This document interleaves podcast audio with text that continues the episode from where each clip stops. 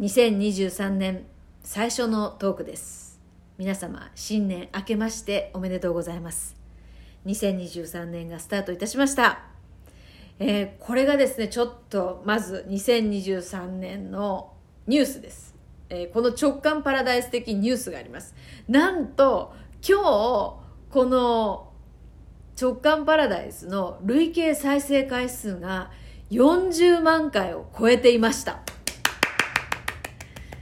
なんかこのタイミングでねって40万376回だったかな？うん40万300あいだだいくつかになってました。40万回ですね、えー毎日毎日あのーなんかいろいろね気がついたことをこう発信して。で、まあ、このラジオトークを始めたおかげでいやー本当予期せぬ出会いがああってやっぱ始めてよかったなってしみじみですね。思った。そういう2023年のスタートでしたね。はい。40万回ですよ。40万回やっぱよく続くなっていうふうに思うんですけど続けようっていうふうに別に思ってスタートしたわけじゃないんですよね。ここがだから一つ何か継続っていうところのポイントかもしれないですよね。なんかずっと続けよう続けるぞではなくてやったらどうなるんだろうっていうふうに。うん。そうで最近ねよくね音声配信を始めてみたいんですけどどこのあのプラットフォームがいいですかってスタンド FM ラジオトークボイシーあとなんかいろいろありますよね。どこがいいですかっていうお問い合わせもいただいたりするんですよね。でなんでタミコさんはラジオトークにしたんですかっていうのも聞かれたりします。でまあなんでかっていうとなんとなくなんですけどなんとなくの要素をもう少し自分的に感じてみると一番ビジネス色が薄かったからだと思います。うん。なんか純粋にこうトークを楽しむっていうところで私が、うん、そこが一番できるのはラジオトークなんじゃないかなってなんとなくね思いましたね。だからまあこの直感パラダイスのベースのコンセプトとしてはあの誰のためでも何のためでもないっていうところ。で誰かのためになろうとしないっていうところでの最初匿名でのね、えー番組のスタートだったんですけれどもあの、まあ、 stand.fm とか Voicy っていうのはやっぱりこう何かためになる情報をを伝えるっていう要素が、まあ、他のその喋り手のカラーとか見ていてもそんな気がしています。まあ、それはそれでねあの面白いし必要だしまあ私もなんか Voicy とかね機会があったらやってみてもいいかなって思っていますが、まあ、ラジオトークの場合は本当に何て言うのかなただ楽しむという要素が他のプラットフォームに比べてなんとなくだけどうん強い感じがしましたね。でまたこのラジオトークを立ち上げたあの社長の、えーとえー、とい井上香織さんでしたっけ？すいません名前がもし間違ってたら。えーまあお若い方なんですけれども彼女がおそらくですね私と同じ大学日本大学芸術学部の放送学科の出身なんですよね。まああのまあ、あの何かの取材記事にね書いてありました。うん、まあなんかそれも後から知ったんですけれどもあのなんとなく、うん、そのなんなんていうのかな傾向なんか匂いがですねうんなんか好きだったんですよもう。だからそれも直感で決めたとしか言いようがないんですけどまあご縁ですよねタイミングとね。でまあうんなんか気軽にできるっていうところです。それでまあ気軽に始めたっていうのがどうなるんだろうこれっていうね、えーそれで始めた。だからそのこの直感パラダイス始めた時にはあのー何でしたっけ？あの音声メディアの。もう本当やだ。えーっとえっとほらほらほらほら。もうクラブハウスよクラブハウス。クラブハウスが出てくるちょっと前だったんですよね。えーでまあね、そこからクラブハウスが出てきていきなりこう音声メディアっていうのに注目が集まりましたよね。だから私もなんかほらその気配感じてるじゃんちゃんとね。だからクラブハウスが始まるとかっていうその前にさ始めてるわけでなんかこのやっぱそういうなんとなくのこう気配っていうのをね感じるっていうのはやっぱ動物的ななんかあるのかもしれないですね、うん、まあそこからの音声メディア。だからまあこのラジオトークもねすごくトーカーさんっていうのはクラブハウスのこう追い風もあって増えてるんじゃないでしょうかね。どのぐらいの方がいるっていうのは発表されてはないですが。まあそんな中でね40万回。気がつけば40万回、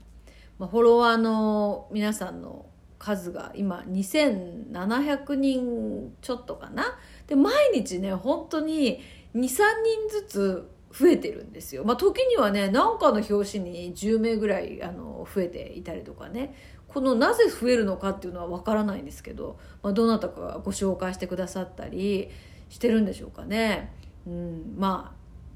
心がちょっとでも軽くなるなら嬉しいですね。軽くしようというつもりはないですけどまあ何せ私が軽いのかもしれません。まあこれね旧世紀学をさちょびっとだけこうまだかじってもうちょっと端っこかじったぐらいのところなんですけどね。あの私三匹木星っていうねこれもう詳しい方はあのね三匹木星ねだからかってなってると思うんですけどまああのなんて言うんですかね軽やかさとか明るさとかですねもう思い立ったらやってみようっていうそういうまあそういう性質なんですよ。うんまあその中でも詳しく見ていくといろいろあるんですけどもともとがそうなんです。でその自分を例えばこう、まあ、3匹木星だとしてもいやそんなことはしていけないとかね。そう思ったけれどもすぐに動いてはいけないとかっていうその自制する自分のこう気持ちを抑えたりとかするっていうことができる人とも言うし、えー、抑えちゃう人というふうにも言えますよね。それがいいか悪いかっていうのは時と場合によると思うんですけどあの抑えがちな人はなんていうのかな3匹木星っぽくなくないから思いついてもやっぱやめとこうみたいになるかもしれませんけどまあ私もそのほら自分の本心を聞いて自分の可能性を今世で使うっていうことをですね、え、やっていくためにいろいろ学びとかですね行動とかしてるわけじゃないですか。そうするともう自分らしくなってくるんですよだんだん。なのでもう3匹木星もうそのものみたいな感じにいやでもこれは10代の頃とかはねそうじゃなかったと思うんですよ。やっぱり母のすごい厳しいね、えー、しつけのおかげであのちゃんとするとか長女とかねそういうこうきちんとした感じでこう自由さとか思いついたらすぐやるとかではない。いやそれはやってはいけないみたいになってたんですけどいや自分の本心はこう自分とは何かみたいなことをやればやるほど、まあ、そもそもその人っぽくなってくるので3匹木星っぽくなっちゃうんですよね。でそれ出来上がったのが今ですよ。やってみよううんやろうみたいな。面白そううん行ってみようみたいな。これいいかも買ってみようみたいな、まあ、そういう、まあ、これなんかいい悪いはねないんですよね。そういう性質なんですよ。だからどうしてそんな風にできるんですかって言われても逆にですねそれを抑えることができないというのが答えなんですよね。で、うん、だからそれぞれの特性なのであそれを自分で知ってうまくそのケースバイケース自分をだましだましというか自分と付き合っていくっていうのがあの、まあ、その一つの材料が旧世紀学だったりするのかなと思っています。まあ、それだけじゃないですけどね。えー、で何の話でしたっけ？ほら。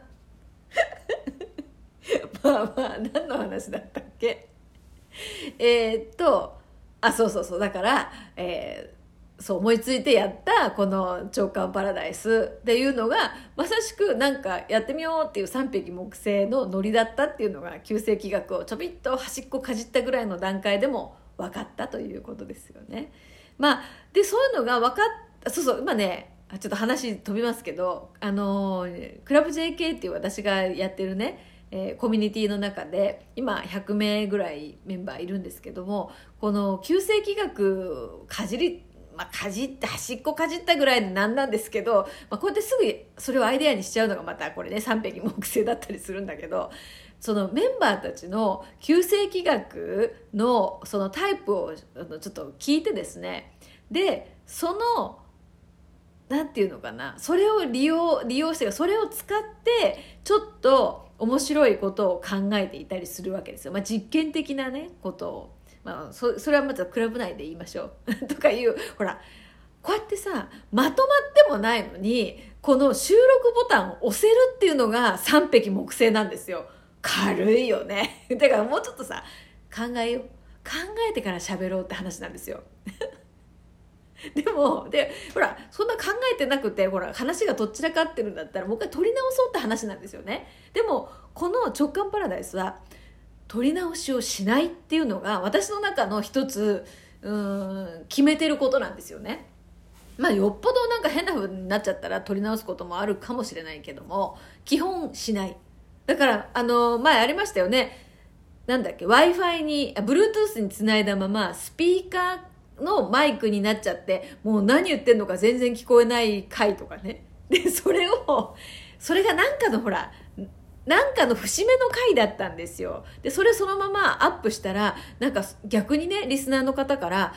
これをアップしちゃってもいいんだっていうのが自分の中でのね自分の完璧さっていうのを完璧を求めるがあまり行動できなくなってしまうっていうところに対して一ついい刺激になりましたっていうふうにですね いただいて。だからやっぱりこうリスナーの皆さんの受け取り力が素晴らしいっていうところですよ。まあ、そういうご縁に恵まれてですね本当に楽しく番組を進められている、まあ、私でございます。どうぞ今年もよろしくお願いいたします。まとまった。